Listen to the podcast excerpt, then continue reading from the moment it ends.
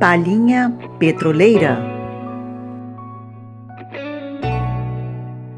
Olá, ouvintes internautas. A gente está começando agora mais uma Palhinha Petroleira e hoje a gente está recebendo aqui com enorme prazer a presença do Beto Rari. O Beto José Roberto dos Santos, ele é formado em administração pela UFRJ, ele é técnico de exploração de petróleo, né, trabalhou na UOL Rio e tem uma mudança bastante recente que ele está na gerência Búzios. Ele trabalha na Petrobras desde 1983, está conosco aqui agora na Rádio Petroleira. A gente vai exibir as músicas, né? vamos conversar com ele sobre isso. A gente vai estar exibindo aí na grade de programação da Rádio Petroleira, nesse novo formato, as músicas que ele participa. E queria começar, Beto, primeiro dando as boas-vindas, né? Muito obrigada pela tua presença, por você estar participando aí da Palhinha Petroleira conosco. Uhum. Ah, boa tarde, eu que agradeço a oportunidade, né? Nós estarmos aí presentes na programação, é, sendo entrevistado. É um prazer muito grande, né? Essa oportunidade. Obrigado, tá, Rosa? Nada, o prazer é todo nosso, né? A Rádio Petroleira é de vocês. Então, eu queria começar, Beto, que você contasse para a gente, assim, né? Eu sempre estou fazendo esse início para a gente saber, assim, o que, que te levou a estar nesse mundo musical? Ah, foi uma tia, eu, eu tinha 17 anos, ela tinha um violão que ficava lá, assim, ela não usava, eu peguei emprestado, né, com ela, ela me emprestou, mas eu ficava tocando, eu já tinha muitas ideias, assim, na, na cabeça de de músicas, de coisas que eram todas, todas criações minhas. Eu ouvia muita música, muito som, ouvia muito Beatles. E as músicas da MPB na época eram muito ricas, né? Nos anos 70. Eu era garoto, adolescente naquela época. E até os anos 80 também tinha muita coisa boa. Começou a aparecer de Javan, no começo dos anos 80, final dos 70 depois daquela fase do rock brasileiro, né? Tinha muita criatividade. A, então, a as músicas que os jovens estão ouvindo, né, Beto? É, o jovem que, entende, os que são mais esclarecidos assim, musicalmente, acabam buscando é, as músicas do passado, porque porque tem essa é, muito consumismo assim hoje em dia, é uma coisa muito assim que eu vejo muito pobre em relação ao que a música já, já foi brasileira, né? Isso é a minha opinião, né? na minha opinião. Então, é, eu comecei, é, uma professora lá perto de casa, ela dava aula na casa dela, de violão e piano. Aí eu fui com aquele violão lá meu, que a minha tia tinha me emprestou, e comecei. Ela dava aula assim, ela tinha um carimbinho que ela botava as cifras todas, né? E ela dava muito assim as aulas é, baseadas na Jovem Guarda, Roberto Carlos, mas foi muito bom que tem muita, foi muito assim, muito rico em termos de para quem estava começando a mudança de tom, de acordes. E eu fiquei um ano nela, lá em Pilares, um bairro aqui próximo do Meia, onde eu moro atualmente. Fiquei um ano e depois eu com o que eu consegui de bagagem com aquelas aulas com ela, eu já deu para eu começar a fazer minhas primeiras musiquinhas. Foi onde eu comecei. Né, eu tenho coisas gravadas até hoje, naquele tempo. As minhas primeiras músicas eu tenho gravadas. Né? Em fita cassete, algumas eu já digitalizei. Aí foi isso. Depois eu comecei assim, como autodidata mesmo. A gente começa a aprender muita coisa sozinho e também em contato com outros colegas que tocavam violão. É, e depois eu, no começo dos anos 80, eu estudei um pouco no Vila Lobos, entrei um pouquinho, estudei lá, fiquei um, uns três meses, depois eu comecei, logo depois eu comecei a trabalhar na Petrobras. Né? Aí depois, nos anos 90, eu, eu, por intermédio de uma amiga minha, ela teve aula com um grande músico, chamado Roberto Rosenberg. Ele é muito bom, ele é formado em jazz nos Estados Unidos. Eu tive mais aulas com ele particulares. Foi quando eu também enriqueci muito assim em termos de formação musical, compreendi melhor técnicas, formação de acordes, toda uma teoria que foi muito importante também. E a gente, mas esse período todo, o que eu mais fiz de importante em termos de na área da música era coisa autoral. Eu não conseguia ser tipo aqueles os músicos assim que tocam em barzinho, que sabem 300 músicas de cabeça, os caras sabem tudo, né? Não, meu meu assim, relação com a música era assim, eu pegava o violão, saía sempre alguma coisa, mesmo que fosse uma besteira, uma coisa simples, singela, mas sempre alguma coisa saía era natural, algo naturalmente saindo, né? E depois eu conheci um amigo meu de infância que nós começamos a tocar juntos. Ele também tem muito essa essa verve, né, criativa. Aí foi quando nós começamos a fazer muitas composições em parceria, tem muita muita coisa mesmo. Inclusive uma das canções é essa, essa chamada Madeira que eu enviei, é uma batida meio swingada assim. Eu acho muito muito interessante até no vocal dele, do Marcos. É um, pessoa muito, de muita criatividade. Né, Vamos ouvir, então? Vamos dar uma paradinha para ouvir, então, Madeira? Vamos Sim. lá, então. Vamos ouvir.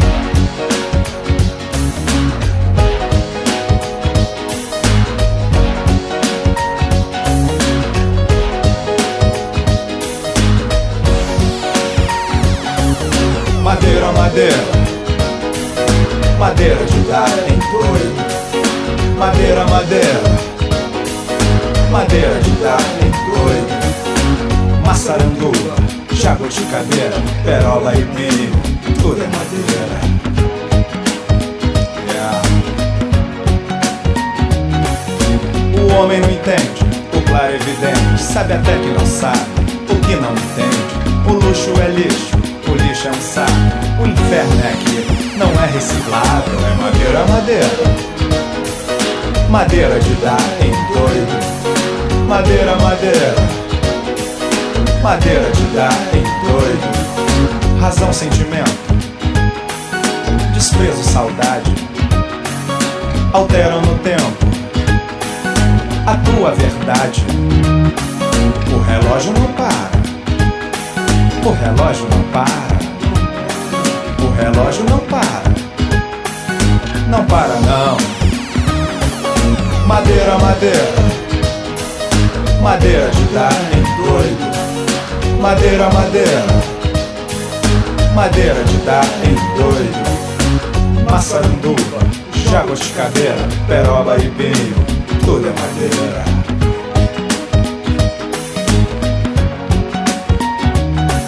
Ele pisa, ela pisa. Ele deita, ela deita. Ele sonha, ela acorda. Ele sabe, ele sabe.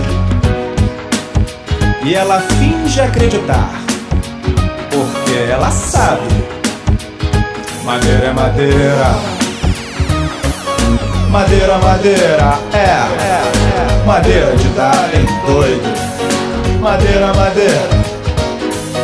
Madeira de dar em doido.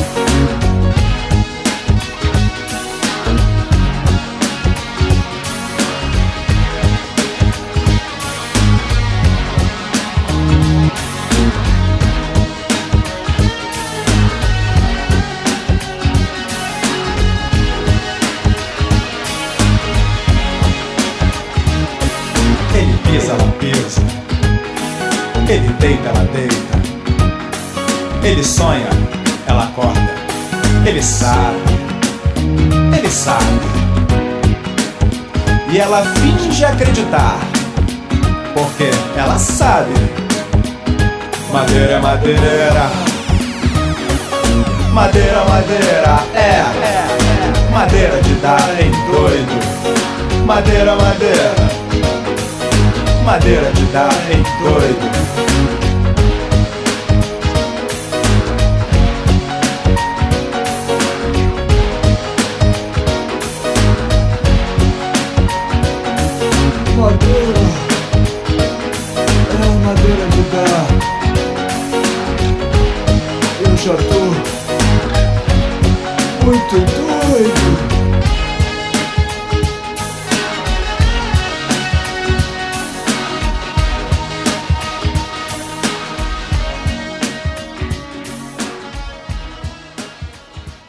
Você estava falando que você tem muitas composições, né? Em parcerias Sim. ou sozinho. Você acha que chega É. a quantas, mais ou menos? Você já parou para contar esse número?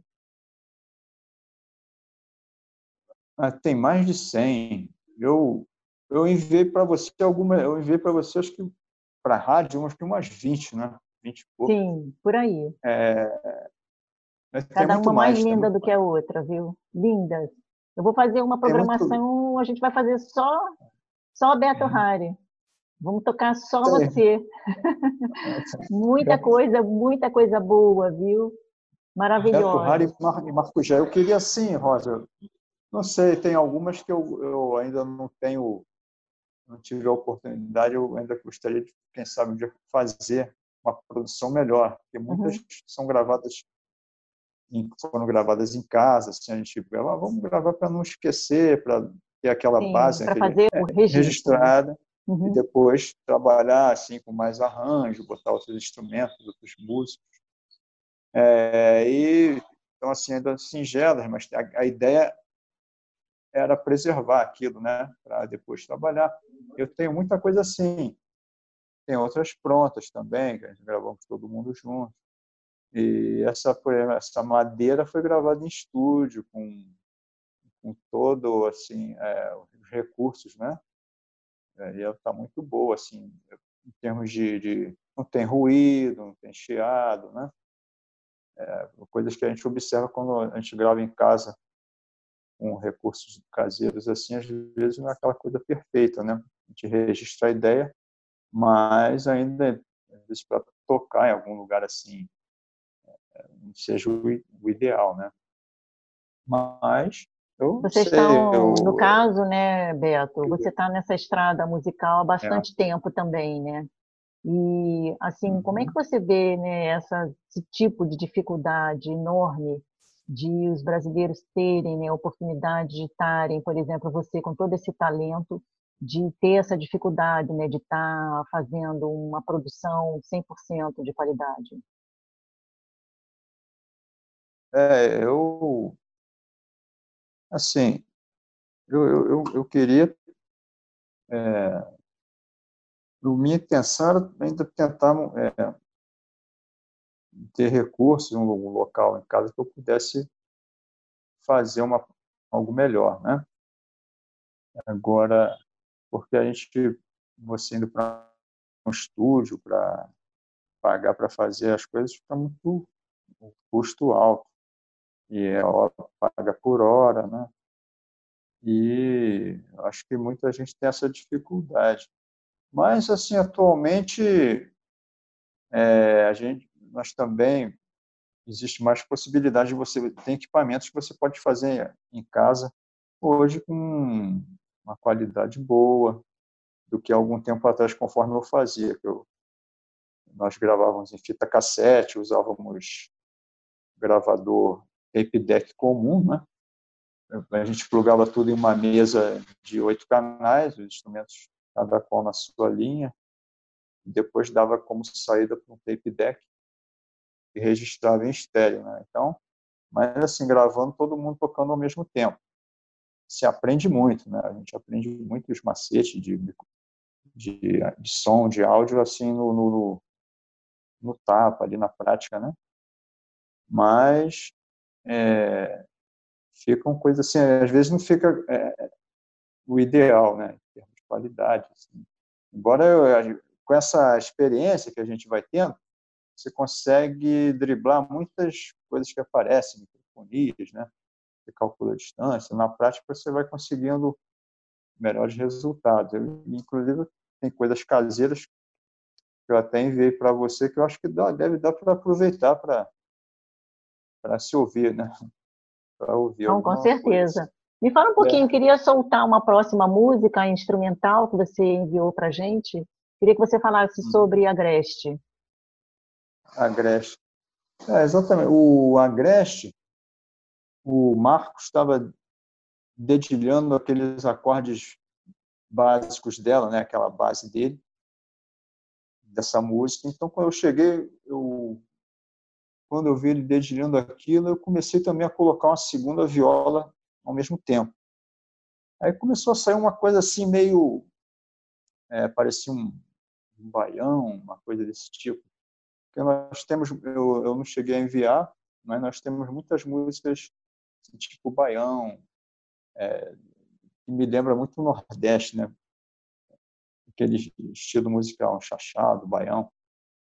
É, só que essa a gente está pensando assim que letra daria para colocar aqui, que a gente colocar letra numa canção é muito difícil, né? não, nem sempre. Teve algum motivo especial para vocês entrarem nessa fase baião, assim nordestina? Não, é do nada assim. Tanto pode estar uma composição que você está fazendo ser um rock, um pop, uma outro estilo de MPB, um samba, uma meio bossa ou um baião. Depende, essa coisa é estranha da, da composição. Aí foi, eu comecei a fazer minha viola e depois, com o tempo, nós fomos ensaiando, ensaiamos muito ela, muito, muito, muito. Ela foi se aperfeiçoando, foi tomando uma forma e nós chamamos dois amigos para complementar, né? porque falta essa daí, faltava uma percussão e conseguimos um outro amigo para tocar o contrabaixo. Aí fechou, aqueles espaços que estavam vazios na, na composição parece que ficaram cobertos, né? ela conseguiu ficar mais cheia. Aí ficou nesse formato aí que eu achei muito boa. Vamos ouvir? Então, vamos? Vamos lá.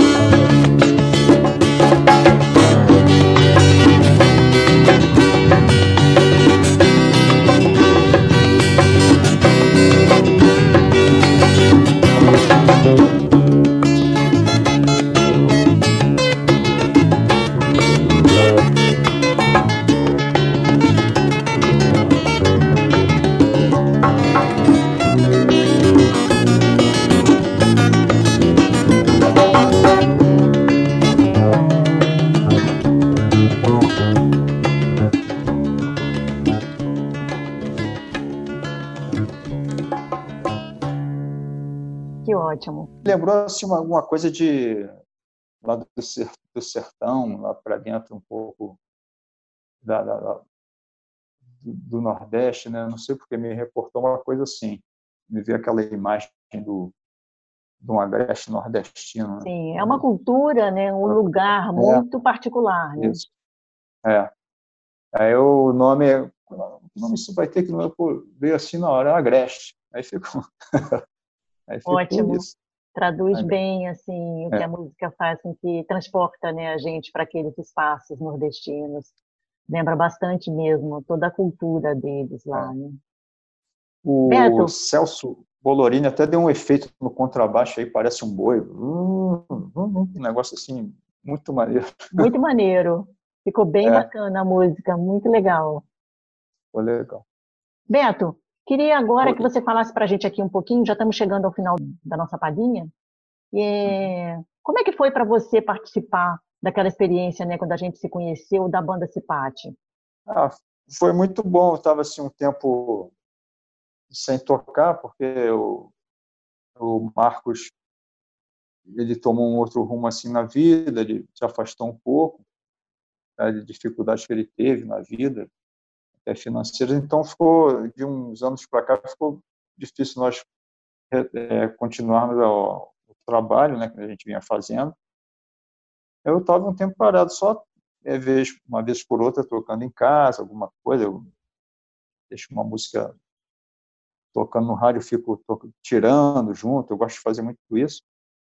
Aí a banda Cipate apareceu no momento que o, um colega ia tocar, tinha sido convidado, não pôde, era o, o Fernando Cabral, que trabalha lá no Sempre.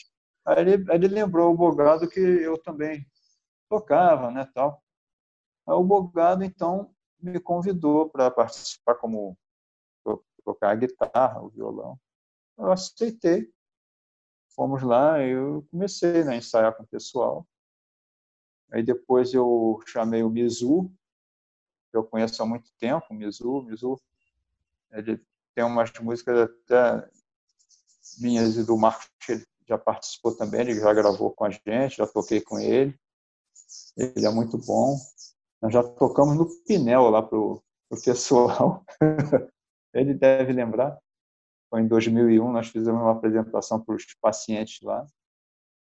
Tocamos também numa CIPAT no Edize em 2000.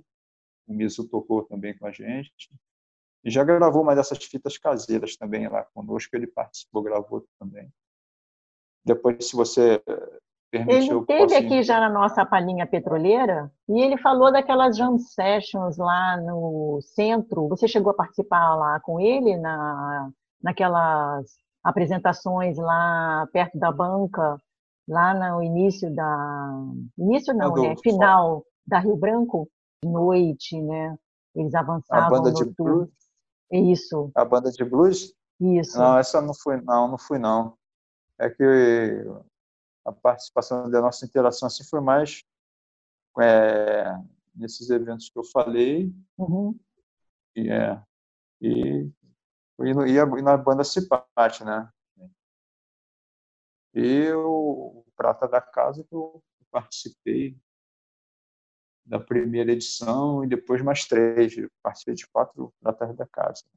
No Edize ainda, os primeiros, né? Uhum. É muito bom. Tá ótimo. Bom, a gente chegou aqui ao final do nosso, da nossa palhinha petroleira. Com certeza a gente vai voltar a conversar aqui numa próxima oportunidade com o Beto Rari, José Roberto dos Santos. Ele trabalha na Petrobras desde 1983 e atualmente, aí um mêsinho, ele saiu da parte ali da UOL Rio está lá na gerência de Búzios. É, queria te agradecer a presença aqui, Beto Rari, dizer para você que a Rádio Petroleira é de vocês. Né? A gente vai estar tá colocando aí as suas músicas todas aí na programação e essa palhinha petroleira também aqui vai estar tá disponível na, no site do Sindipetra RJ, é www.sindipetro.org.br, né, vai ter o link lá disponível para quem estiver ouvindo a gente aqui quiser checar, ouvir de novo, compartilhar, é só pegar o link lá no site e também vai estar disponível no Spotify Rádio Petroleira. Agora, para encerrar, eu queria que você falasse um pouquinho, se despedisse, né? E a gente vai deixar aí para terminar essa edição da Palhinha Petroleira a música Parte 2, que você escolheu. Uhum. Eu queria que você falasse um pouquinho antes né, sobre essa música e se despedisse também aí dos ouvintes. Essa, o nome é estranho, né? Parte 2, porque eu, eu é, tinha intenção dela ser a, a, segunda parte de uma, de uma canção. Né? Teria uma primeira e ela seria a segunda. Eu provisoriamente botei parte 2, assim, sem título ainda. Só que eu não cheguei a terminar a primeira e nem sei, nem lembro mais como seria.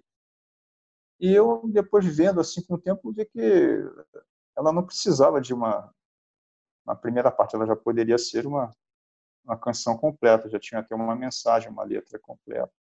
Aí eu deixei, só que o nome eu nunca consegui é, achar um nome e ficou esse mesmo.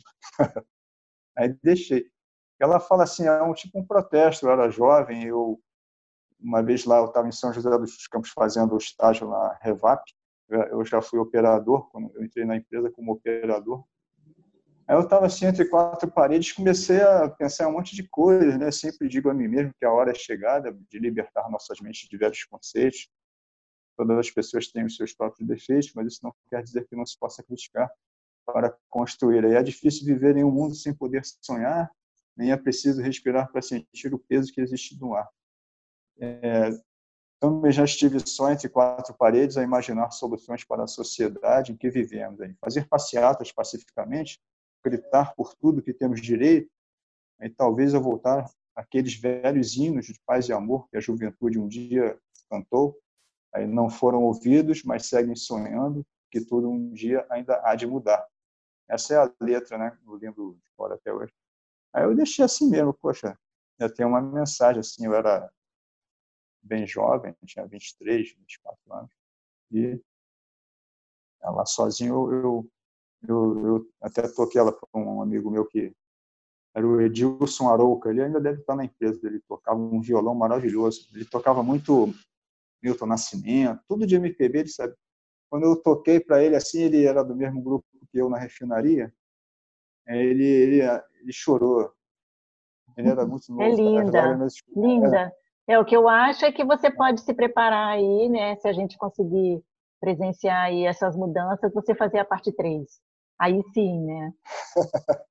é, pode ser. Oh, tudo bem.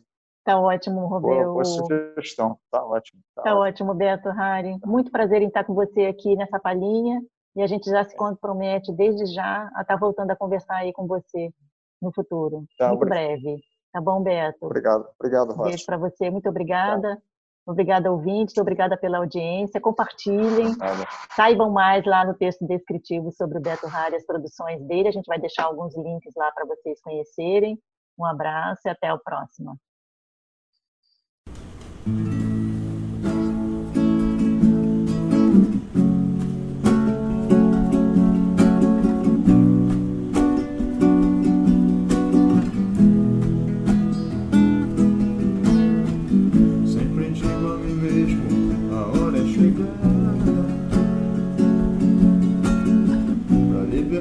Nossas mentes de velhos conceitos. Todas as pessoas têm seus próprios defeitos. Mas isso não quer dizer que não se possa criticar para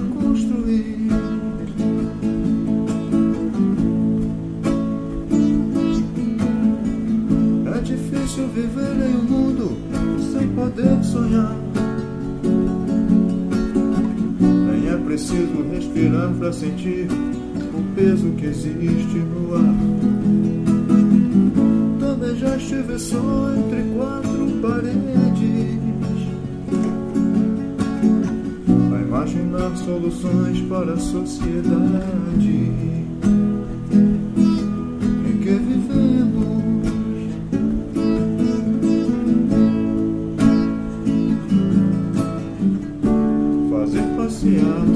Pacificamente.